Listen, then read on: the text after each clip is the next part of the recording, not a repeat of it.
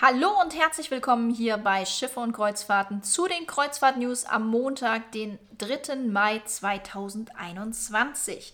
Viel passiert es heute nicht, aber ein bisschen was und das möchte ich euch natürlich nicht vorenthalten. In den ersten Minuten jetzt wird es heiß, denn Princess Cruises hat ihr Kreuzfahrtprogramm für die Karibik im Winter 22-23 heute bekannt gegeben und die starten da mit sechs Schiffen fast ausschließlich von Fort Lauderdale aus in Richtung der exotischen Inselwelten der Karibik. Den Auftakt macht am 11. November 2022 die Sky Princess mit einer einwöchigen Kreuzfahrt ab bis Fort Lauderdale.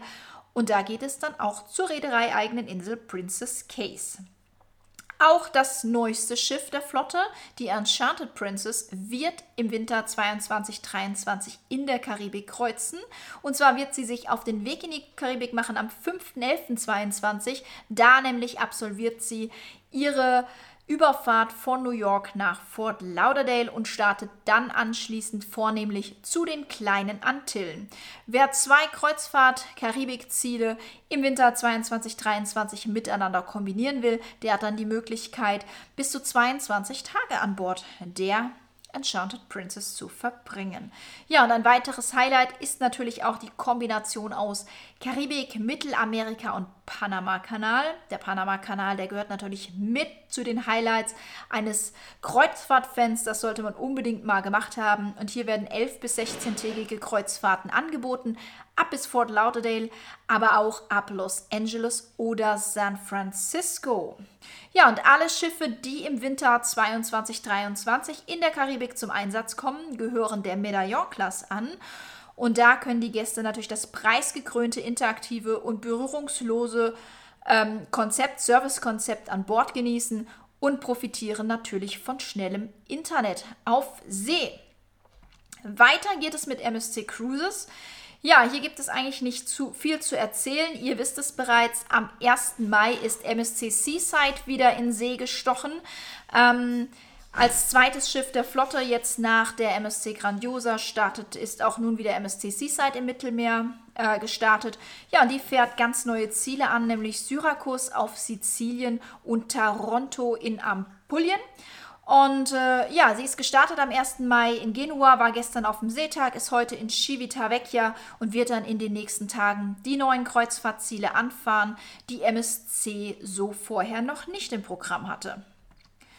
Ja, weiter geht es mit Aranui Cruises. Und zwar fährt die Aranui 5 ein neues Reiseziel an. Und zwar ein ganz besonderes, nämlich Hurutu, die Insel der Wale. Hier können ja die Passagiere mit ein wenig Glück ähm, tatsächlich Buckelwale äh, sichten, die eine Körpergröße von 12 bis 15 Metern erreichen. Also das ist auf jeden Fall mal ein absolutes Highlight. Und ähm, ja, die Aranui 5 ist natürlich ein besonderes Schiff. Besondere Routen gehören da entsprechend dazu. Wer sich dafür interessiert, sollte da mal einen Blick drauf werfen. Ponant Yachtkreuzfahrten, ja, die planen ein digitales Kundenevent und zwar zur Le Commandant Charcot die im Sommer diesen Jahres in Dienst gestellt wird. Die hat jetzt gerade ähm, ihre erste Probefahrt erfolgreich absolviert und ähm, ja, hat hier alle wichtigen Tests bestanden, sodass sie im Sommer dann auch in Dienst gestellt werden kann. Ja, das digitale Event findet am 6. Mai um 17 Uhr statt. Ähm, wer sich dafür interessiert und sich so ein bisschen Informationen schon über das Schiff holen möchte, der hat die Möglichkeit, natürlich auf unserer Seite Schiffe und Kreuzfahrten den entsprechenden Link dafür sich zu holen und dann an diesem Event auch teilzunehmen. Ja, und zu guter Letzt ähm, auch noch eine sehr erfreuliche Nachricht, denn nicht nur die MSC Seaside ist am 1. Mai wieder gestartet, sondern auch die Costa Smeralda ja, Costa hat ja jetzt doch eine sehr lange Pause gehabt ähm, und jetzt ist es wieder losgegangen mit der Costa Smeralda. Die ist am 1. Mai auch gestartet und zwar von Savona aus. Und sehr erfreulich ist, dass auf der aktuellen Kreuzfahrt richtig was los ist. Ja, die ähm, Costa Smeralda ist nämlich mit 1500 Passagieren in Savona gestartet und jetzt sind gestern in Civitavecchia wohl nochmal 500 weitere Passagiere dazugekommen und somit kreuzt die Costa Smeralda aktuell wohl mit 2000 Passagieren im Mittelmeer.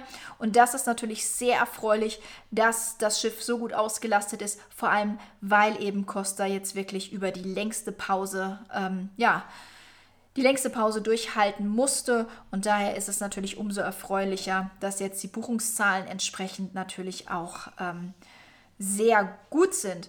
Ja, und lange wird die Costa Smeralda allerdings nicht alleine sein, denn auch die Costa Luminosa, die wird schon in wenigen Tagen starten, nämlich am 16.05. soll es auch mit der Costa Luminosa wieder losgehen. Ja, das war's heute von den Kreuzfahrt-News. Mehr gab es nicht. Ja, morgen werdet ihr dann den Pascal hier wieder äh, begrüßen dürfen. Und bis dahin wünsche ich euch alles Gute. Wir sehen uns demnächst wieder. Bis dann. Ciao, ciao.